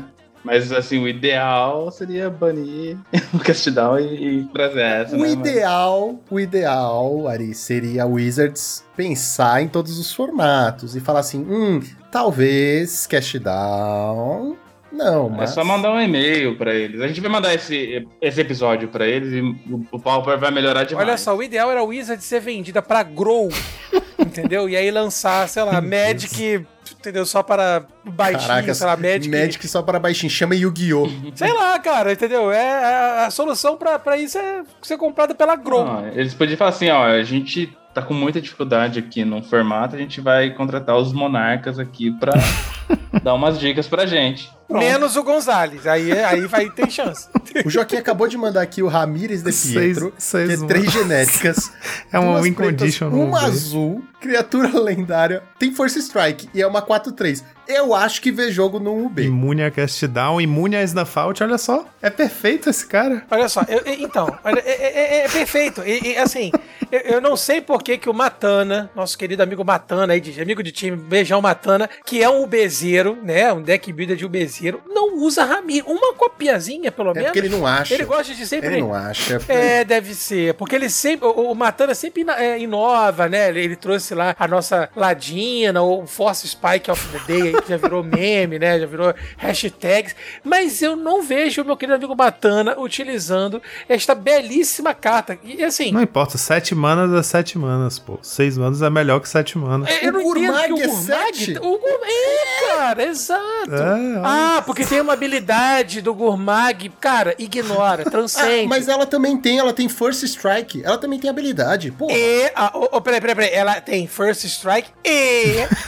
ele ainda é o, mai, o maior pirata flamboyante de todos. Esse- exato, seja lá o que for flamboyant. Eu imagino que seja uma comida, né? Flamboyant. Barbado, É uma árvore. Não, flamboyante Não, acho que é uma árvore. carta, Uma mas carta. é é uma carta, é uma planta, né? É uma planta, perdão. Eu tenho uma carta pra jogar nos decks de UB. Ou no Mono Black ou no Mono, Mono Blue aí. Lá vem, segura. Ashioki, dissolvedor de sonhos. Ah, não. Que isso, Porra, que cara, isso. não tem como. Não tem. Tchau. Essa carta é muito Tá maluco? Essa, essa, essa, essa aí não dá. Tá, tá lelé, tá lelé, tá lelé, tá lelé. É uma incolor, e aí são duas híbridas, é, azul e preta, Planeswalker. A habilidade estática dele é spells e habilidades que seus oponentes controlam não podem fazer você buscar coisas no deck. Ou seja, teachings não, não vai funcionar. Aí, Evolving Wilds. já parou o Joaquim, Tron. é, Joaquim, ajuda ele. Ajuda, ajuda ele, Joaquim. Ajuda ele. Ajuda ele. É, e- eu tava falando de Planeswalker no começo e ele ficou quietinho. Não, mas eu falei, não, eu falei, pô, legal, eu também tenho um, eu falei. E aí, Não, você não tem um, tu tem um cretino. Esse cara, esse- ele é muito forte, cara. Ele vai. Caramba. Ele entra com cinco marcadores de lealdade e o menos um, você. O jogador alvo coloca quatro cartas do deck no cemitério e depois você exila cada cemitério dos oponentes. É, ele foi, ele foi realmente ousado, gente. Essa, essa, essa local foi ousado. Ele merece, Porra, tá? É pra fuder com o simpatia. caraca. Eu, eu não. Essa aí joga no Turbo Fog, né? É muito forte. Eu tenho, eu tenho um Planeswalker depois, mas eu quero saber o do Ari. Nossa! Gente, para. Nossa, gente, você. Gente, Se o Joaquim tem um. Planeswalker, imagine. Ah, meu Deus, me ajuda. Gente, só eu, eu. Eu quero ser o bastião da sanidade nesse episódio. Pauper, ele só presta porque ele não tem essa merda dessa mecânica chamada Não, eu Eu Planeswalker. também concordo, Entendeu? concordo. Eu não gostaria de ter Planeswalker no Pauper. Mas a gente tá no What If. É, a gente tá no What If. Então, Não, a Planeswalker. gente tá no What If. É, o- o Joaquim, Joaquim, colocar Planeswalker no Arif é, sei lá, é chamar o roteirista da turma do Didi pra fazer a sequência de filme da Marvel, entendeu? Não, é isso, é acabar com a história, cara. Pelo amor de Deus, Não, amigo. cara, é só, um, é só um exercício de imaginação, cara. Não, é que assim, essa discussão é até interessante, porque eu realmente eu também sempre gostei do Pauper não ter Planinauta. Mas a partir do momento que a gente tem esses incomuns, eu falei, olha, a ideia da Wizards foi boa, porque não tem como você upar ele e aí o jogo não muda, né? Porque o grande problema de ter Planinauta nos outros formatos é que, tipo, você tá jogando um jogo, daí cai um Planinauta, puta, agora o jogo é matar o Planinauta. Independente do... Independente. Ô, ô, ô, Ari, ô, Ari, desculpa, eu discordo um pouquinho de você, porque eu sei que, embora é, ele não esteja subindo, mas ele continua sendo um terceiro agente na mesa, entendeu? É esse que é o grande problema do Planeswalker. Assim, falando um pouquinho mais sério, eu sei que ele tava brincando aqui, mas o que sempre me incomodou no Planeswalker é que, assim, quando ele cai na mesa, independente se ele tem mais ou menos, a habilidade estática dele torna ele um outro alvo permanente na mesa. é tipo um entendeu? terceiro Mas jogador. assim, Exato, cara, isso é muito insano, cara. Ele, ele é um terceiro jogador por causa da lore, né? Da, da historinha, mas assim, o. Ele é tipo um, um encantamento que pinga um de dano no cara, entendeu? É a mesma coisa. Entendeu? A gente tem encantamento lá do. Da Curse, né? Do. Do. Do. Do, pau- do. Coração partido dos adolescentes. É, então, assim, eu, eu acho que ele Mas é não aquele é. negócio, né? Depende do Planeswalker também. É, exatamente, o Ashok não, né? O que eu trouxe aqui, cara, ó, a gente tem um problema no, no formato que é Monarca. E a Que, gente que, que é? tem um Que que é? Você tá problema. falando aí da gente? Ih, não tô entendendo. Peraí, Ah, peraí, a peraí, Não, não, não, não, não, não, não, não, não, Você não, não, não, vem aqui na nossa casa. Você veio na minha casa, na nossa casa, no meu programa.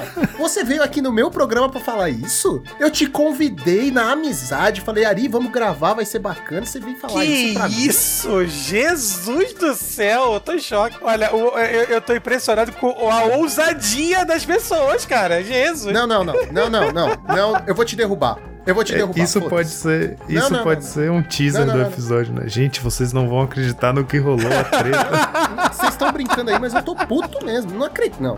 Não, eu tô falando da mecânica. Tipo assim, não. hoje em dia é muito difícil roubar a coroa.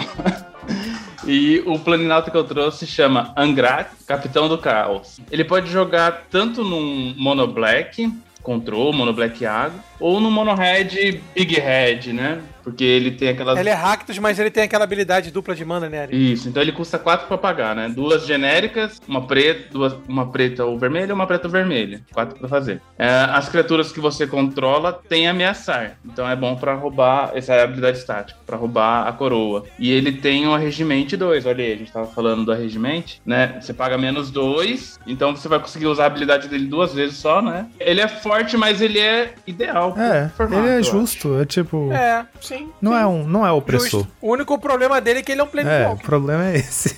Mas se você parar pra pensar, Gonza, a gente já tem. É, é que você tá cancelando o Planeswalker. Você tem que lembrar, inclusive, que a- primeiro é fácil dar um bolt no Planeswalker que já gastou lealdade, né? Um desse que entra com 5, ele ativou uma vez, você já pode dar um bolt e matar. Que seria Segundo- dado na cara do oponente, você vai dar a cara do chifrudo agora do Angra, porque ele virou um outro Sim, jogador na verdade, mesa. verdade. É isso que é o problema. Mas é tipo uma gente. criatura problemática. Ele tá, ele tá ali, você quer tirar e tal. Eu vou, eu vou, eu vou lançar o meu. Já que a gente tá nessa, eu vou. É tipo um jogador problemático.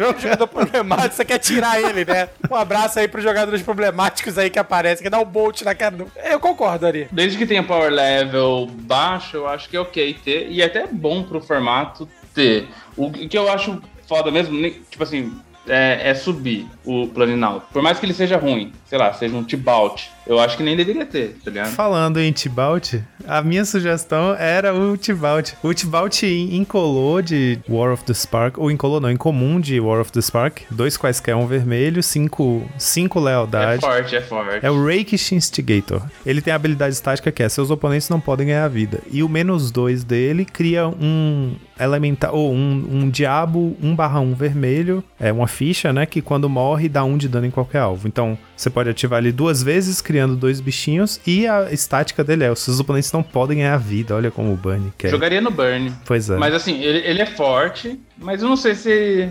forte a ponto de causar problema. Mas ele é forte. Porque forte pense pra assim, se o, se o Burn puser isso pra dentro, puxar do side, por exemplo, pra poder combater um, um Weather the Storm e tal, beleza, é uma carta que tá entrando ali, que vai impedir você de ganhar vida, mas ao mesmo tempo ela não tá te causando dano, né? Ele vai criar um bichinho, o bichinho é fácil de lidar. Toma Hydro, né? O, o- Pois a é. mesma coisa lá do chifrudo que eu falei também toma Hydro. Acabou? Acabou a loucura de vocês? Podemos voltar à programação É, normal? acabou, acabou. Não, não, eu só não, não, não quero me dirigir a palavra ao Ari. Cara, não não fica magoado, não, cara. Yeah, yeah, yeah.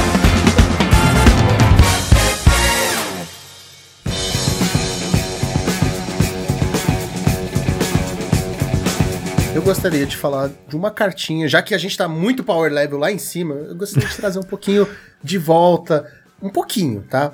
Eu queria trazer a Guia dos Caídos. Guia dos Caídos? Peraí. Isso, é uma criatura espírito guerreiro, um mana branco, Guia dos Caídos. Ah, eu lembro, branca, eu lembro dela. Criatura espírito guerreiro, tem vanglória. Você paga uma incolor e uma branca e você cria uma criatura humana. Ah, não, mas essa carta é não, forte, não, hein? não é forte, Gonzalez. Pra Porra, fazer 2-1, cara. É forte. é, você faz um Electric e você matou as duas coisas. Não, é forte. Não é forte. Gente, você tem que bater com ela. Depois você tem que pagar dois e deixar de fazer qualquer outra coisa. E é um bicho. E só pode não. ativar uma vez. Tipo, a habilidade É, pode ativar uma vez por uma turno. vez. É porque no nosso formato tem Eletrotruque. É, tem Eletrotruque. Tem canhonada, se você tiver. Pra mim, Lucão, essa carta é o. É, pra mim É é um uma. espírito que não voa, né? Pois é. É um espírito que não voa. Mas é, É sério. Os espíritos lá do Senhor dos Anéis não voa, fica no chão lá, rastejando. Mas eu acho que essa carta é um ótimo exemplo de uma carta que, em termos de. Em termos de power level, poderia pertencer ao formato, mas eu nunca veria ela virando comum porque ela é muito forte no Limited. Essa carta era uma bomba no Limited de Kaldheim. Porque qualquer carta que vai Ah, mas enchendo. foda-se o limite, a gente tá falando de Pauper, caralho. É, eu sei, mas eu tô falando assim, é improvável ela virar. Masters, entendeu? Ah, tá bom, Vai tá, no Pauper Pauper Masters que não joga Limited. Cara, eu você sabe como eu sou sempre a favor de cartas que ajudariam a dar mais um empurrãozinho pra White Wing e talvez um dia virar Então, peraí, que eu 1. tenho uma carta. Eu tenho mais uma, eu tenho mais uma. Ausência fatídica. É, essa é rara, mas é, eu tô comparando ela com Cash Down. Ah, sei qual é. Ela é recente. uma incolor, uma branca, mágica instantânea, e você destrói a criatura ou o Planeswalker alvo, e o controlador da permanente investiga, né? Ele cria aquela ficha de pista, que você paga dois, sacrifica e compra uma carta. Tá ali, na verdade, essa tem drawback. Compensação com Cast Down e já começa a dar aqueles primeiros passos para um o W, quem sabe. Ó, A sensação de dar, um, de dar um draw pro oponente, mesmo que seja um draw eventual, né? Um draw que vai acontecer em algum momento, é, é, é justa, eu acho. E destrói a criatura alvo, é. Eu, eu, eu, sinceramente acho que no Pauper falta remoção boa no branco que realmente destrua Não, a falta remoção no branco. Porque a gente tem, por exemplo, Journey, que é uma excelente remoção, só que ela tem esse problema. Ela fica lá na mesa, se o oponente conseguir tirar ela, o bicho volta e dá outro ETB Sim, é que Journey é tipo situacional, tá ligado? Exato. No Pauper tem muita criatura com ETB. Muitas. Destruiu aquilo, a criatura volta, compra uma carta, dá um de dano, sei lá. Vai comer Sim. o seu cu se, se É. Só vai servir pros cascades. Que você tira um bicho gigante e mesmo que ele volte, apesar de ele continuar sendo gigante, ele não vai trigar a habilidade. E olhe lá. Mas essa carta seria maravilhosa, cara. White Winnie sempre brilha nesses episódios. É. Falando de White Winnie, eu tenho uma aqui que eu separei. que Chama Corneteiro, Corneteiro da Milícia. Ela é 3 pra fazer, du- duas genéricas, uma branca. Tem vigilância e ela é 2-3. Quando ele entra no campo de batalha, olha as quatro cartas do topo do Grimório. Você pode revelar uma carta de criatura com poder igual ou inferior a 2 e colocá-la na mão. O restante vai Ah, pro eu fundo do Grimório. justo. Cara, eu acho, acho que. Essa, aí, essa aí rodava, essa rodava e da roda se, se pá, muito no Yumas. Não, muito. essa carta é boa. Cara, Essa carta é boa. é boa e veio pra jogar, assim, sabe? Tipo, não é essas cartas que vão pra pastinha. A gente só tem que tomar cuidado porque, né, você faz um ephemerate nisso aí, você já comprou três cartas. Mas ok você fazer um ephemerate nisso, porque você vai colocar um ephemerate num deck agro, você vai pensar. Você não "Puta, sabe? Cara, mas assim, tipo, ok, ok. A gente já, a gente já viu o ephemerate fazer coisa muito pior. As cartas velho. que a gente falou aqui, o deck agro fica muito bom com ephemerate. Eu acho que seria interessante. Ela é soldado, isso é relevante Pauper. E é, é o que o White Winnie sempre falta, né? Gás. Nice, cara. É tipo é a mesma coisa que eu penso pro Black Suicide, pro Mono Black Agro, sabe? Falta uma criatura que te pegue mais uma criatura, sabe? E, e essa aqui é- seria perfeita. E custa 3, sabe? É um negócio ok. É boa, ótimo. Tem vigilância, ela é boa. Dá pra usar ela naquele BW ephemerate. Verdade, verdade. é. Não, aquele BW caberia super, porque Tá tem vendo? um monte de bichinho de, de poder 2. Custo 2, é. Seria bem interessante essa aí. Gostei. Eu tenho uma que eu me lembro dela porque no Limited de Horizons 2, Modern Horizons 2, eu joguei bastante com ela nos drafts e ela é muito, muito forte no draft. Seria, eu acho que seria um motor pra gente poder é, acelerar um, um hack dos Madness no Pauper que falta, né? Tipo, tem bastante carta interessante nas duas cores com a temática Madness, mas acho que ela seria tipo uma das dos motores pro deck funcionar, que é um que chama Hack dos Headliner. É 3-3, é um diabo, custa uma preta e uma vermelha e tem haste. 3-3 haste por duas manas e ela tem eco. E o eco dela, que é o custo que você tem que pagar na manutenção seguinte, né? Senão você sacrifica, é descarte uma carta. É um drawback, né? Teoricamente, mas se você constrói o deck em torno disso, você descarta um- uma carta com Madness na sua próxima manutenção. Nossa, no, no Limited era uma máquina, porque tem aquele Root Walla vermelho também, né? Então ela era um, uma engine muito forte, assim, pra fazer um BR Madness. É uma carta surpreendentemente forte. 2 mana, 3-3 haste, é bem É, forte. é, é que o Joaquim ele sempre acerta, né? No, no que trazer. Não tem o que discutir quando ele fala. Ele, ele, ele traz a carta justa e aí sobra pra ele, tipo, minguar as nossas, nossas cartinhas. Porra, mó sacanagem isso aí. Olha, então eu vou trazer uma. começar a voltar às cretinices. Vai lá, vai lá. Posso? Puta vamos lá, pariu. vamos voltar às Ah, cretinices. Eu quero puxar aqui uma carta que já foi banida, desbanida em formatos aí. Só que, cara, eu gosto da mecânica, gosto da mecânica no Pauper, que é. Dolinho. Não. Caraca, é verdade. Que é o nosso. é o- em homenagem ao Juan, essa aí. Opa. Eu quero. Não, sem Planeswalker, porra. Eu quero trazer o Elfo das Tranças de Sangue, o Bloodbraid Elf, que tem a mecânica de cascata. Não, custo 4, pra quem não de conhece, Deus. tem ímpeto 3/2. Eu adoro essa carta e eu queria muito ver essa carta brilhando e jogando Só pelo fato dela ser elfo, eu já digo não. Cretinice, eu avisei. Eu avisei que era cretinice. Entendeu? Mas é uma carta. Imagine que... só e um, vermelha, né? um RG, você fazer o dinossauro que cascata o pirata, que cascata o elfo, que cascata Nossa. é um... Não, casca, cascata Boulders, tá bom que demais, termina no. Boulders. Tá bom até demais o cascata. Para. Não, esse acho- deck, acho que ela esse não. deck tá, tá muito forte, mano. Não precisa de mais nada, não. Pelo amor de Deus. Mas assim, eu tenho uma sugestão também pra RG e, e uma sugestão forte, cara, pra deck agro. Vamos lá então, hein? Aproveitar que a gente tá falando de RG, deixa eu pegar aqui que é o encantamento. Gente, se eu falar relâmpago do mago, vocês vão brigar comigo? Eu nem lembro que carta é essa. Aguenta aí. Pera. Wizard's É, Lightning? sei. É, Não, não, velho. Eu que é acho... três é, manas, é duas genéricas e uma vermelha. Ela custa dois a menos se você controlar o mago e dá três de dano em qualquer alvo. Ela vira um bolt se você controlar Ah, sim, um mago. Não, não, parou, parou. Parou o que, Ari? Você vem aqui falar mal de monarca, você vem aqui que aí você quer mandar na porra do programa. Não, eu não tô entendendo. Você não era assim, cara. Você era mó legal. Imagine só você ia poder ter um UR Delver com, com, com oito raios. Não, tem muito mago. Inclusive o, o Gitu Lava Runner é mago, né? É, então, mas só Não, tem o mas Gitu, a, a né? fada também é. E o Augur Ah, também é. é. Parou. Ah, é verdade. Aí, ó, Imagine o, fazer o- um... ia fazer um R Delver com oito raios. É, Eu topo. olha só. Eu topo. É, E um porque tem Delver, sacanagem. Spells... Ó, Delver, Spellstuta, Ferriseer e Algus são todos magos. Não ia dar certo, né? Aí, continuando aqui, então, encantamento nervoso, hein? Ritmo dos selvagens. Uma incolor, uma vermelha, uma verde. Três que fazer, né? As mágicas de criaturas que você controla não podem ser anuladas. Olha só, hein? Chupa o B. Caraca. As, as criaturas que você controla, que não sejam fichas, tem tumulto. Nossa, cara, e a gente Nossa. precisava disso pro agro. Não precisava, mas, Ah, cara, precisava, ia, mas ia gente- quebrando, hein? Ia ser É louco. só usar a Hydroblast que tira isso. Só, só. Você tá jogando de Ou nem Mono Black, entra. usa a Hydroblast, foda-se. Não, a Hydro, o Mono Black tem carta que destrói encantamento agora. Tá suave. Ou você já, já faz um Durez, já tira ela, entendeu?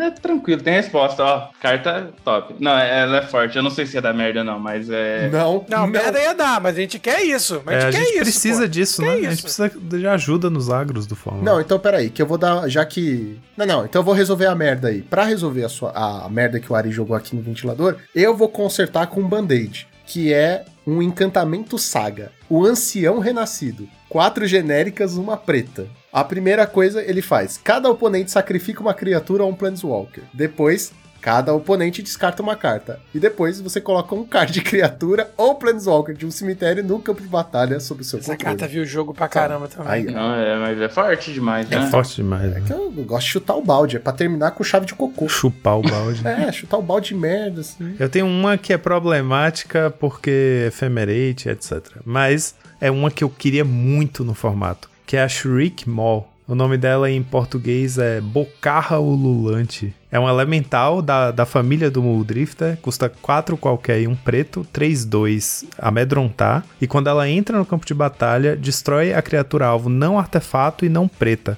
E ela tem Evoke, um qualquer e um preto. Ela é um terror elemental, né? Ela, por duas manas, ela faz um terror em Sorcery Speed com Evoke. E se você tiver um Ephemerate, você vai, por três manas, matar dois bichos e ficar com um 3-2 amedrontar na mesa. Nossa, esse bicho. é É, Os caras estão chutando balde, velho. Eu aqui com a minha. Jesus do céu, Caralho. chegamos ao poço. Cara, Sabe o não, poço? eu vou defender o Joaquim. Eu vou defender. A arte é muito da hora. Acabou. Esse é meu argumento pra defender a carta. a arte é da hora, mano. Tipo, é um. É muito uma legal. Salamandra, é isso? É pra chutar o balde ou dar uma, uma sugestão? Não, é pra chutar o decente? balde. Só pra É saber chutar se o balde tá caminhando. a minha saideira. Chupa esse balde. Então, chupar o balde. Eu vou fechar. Chupar o balde? Eu vou fechar aqui. Eu vou fechar a minha. A minha. balde, Sei lá. Sei lá, cara. Sei lá que porra é essa. Olha só, eu vou fechar trazendo uma carta que é da minha coleção preferida de todos os tempos, que é Mercadia, e eu vou trazer pra vocês fluxo de energia pra acabar com essa bagunça Poxa, essa de, aí eu já joguei muito de com ela, artefato, entendeu? Pra quem não conhece, Energy Flux ela custa 3, duas incolores e uma azulzinha. Todos os artefatos, eu disse todos, ganham, abre aspas, no começo da sua upkeep. Sacrifique essa bagaça a menos que você pague dois. Resolveria, não É, precisa cara. banir salamandra, Verdade. Mas é pra banir comer é, é, nada. o farofa. Mas olha É. só, a gente tem uma carta no formato se chama Aura Flux. Fluxo de Aura faz a mesma coisa pra encantamentos. E ela já viu é, jogo no site dos Monoblue e tal contra auras, né? Cara, eu sou a favor, viu, Gonzo? Eu não, acho que o Affinity tá justo. O Affinity que se vire aí, vai, vai com É, eu Pyroblast. muda, vira E tribal. é fácil lidar, o Affinity tem vermelho, dá um Pyroblast na Aura A Flux ou no pode Energy virar Flux. branca se quiser. E aí. Esse argumento do Pyroblast e Hydroblast é É foda, né? Virou carta branca pra gente sugerir qualquer insanidade vermelho ou azul, porque tem. Com um mana você Red, lida. Red Elemental Eu Blast. posso sugerir então um Planeswalker Chandra aqui? Então, Pode, pode. Ah, Qualquer então, coisa porque azul, pô. Tem Hydroblast, né? Então dá pra. Gush, por exemplo. Gush, por exemplo, na época que jogava, não tinha o menor problema porque tinha Pyroblast. Exato. Acho que até hoje não tem problema. Galera, pra finalizar aqui, eu vou escolher. Tem muita coisa pra falar, mas eu vou escolher aqui uma tribo que eu curto muito e que eu acho um absurdo não ter no palco. Eu tava procurando aqui os Merfolk Hum, pra falar, Verdade, puta. porra.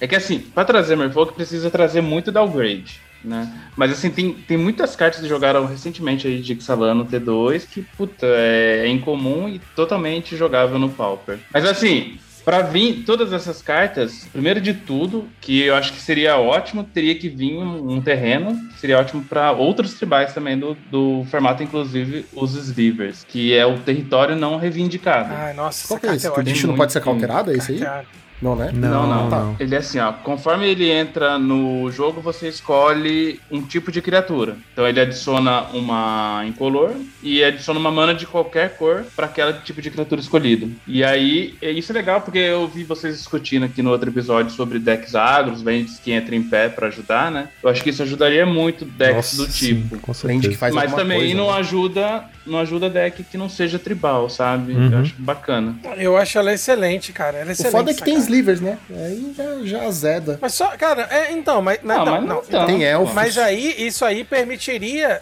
Mas cara, é o isso- Fuso então, mas permitiria uma, Elfos uma BG, criação. sei é. lá. O Slivers, ele, ele já é. Assim, ele tem um problema com, com mana. E a gente.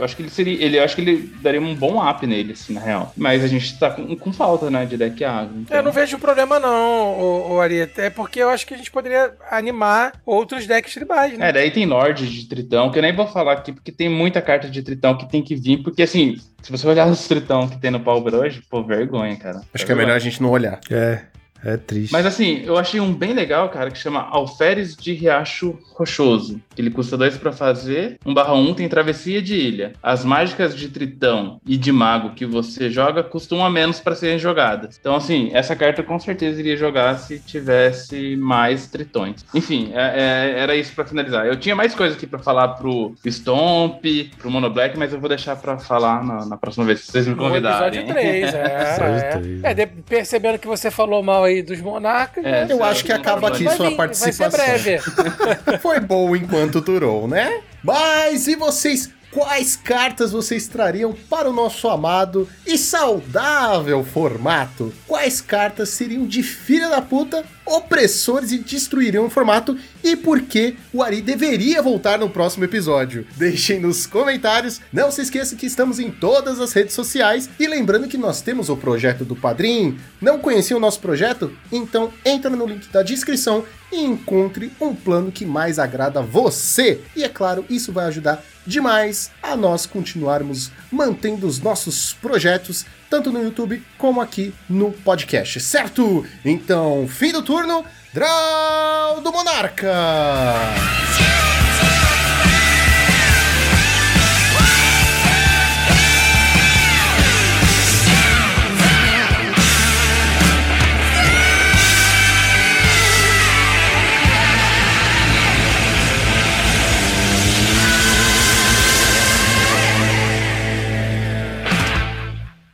Ó, posso fazer uma pergunta? É, o nome do programa é O Arif. o Arif. O Arif. Arif? O Arif, Arif. o Ari, o Arif. Arif, o Aririf. Tá bom. Arif. Tá, é, O tá bom. Tudo bem, tudo bem. Arif. É, ficou essa dúvida no ar aí. Aririf, Aririf. Parece uma música árabe, né? Aririf. Começamos bem o programa, né? Oh. Puta que pariu.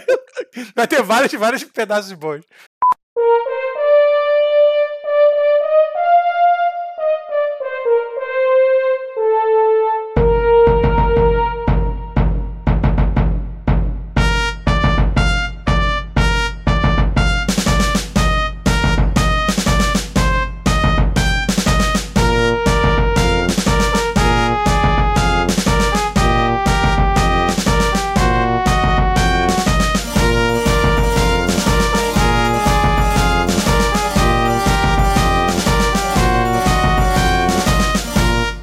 Esse podcast foi editado por Monarques MTG Produções.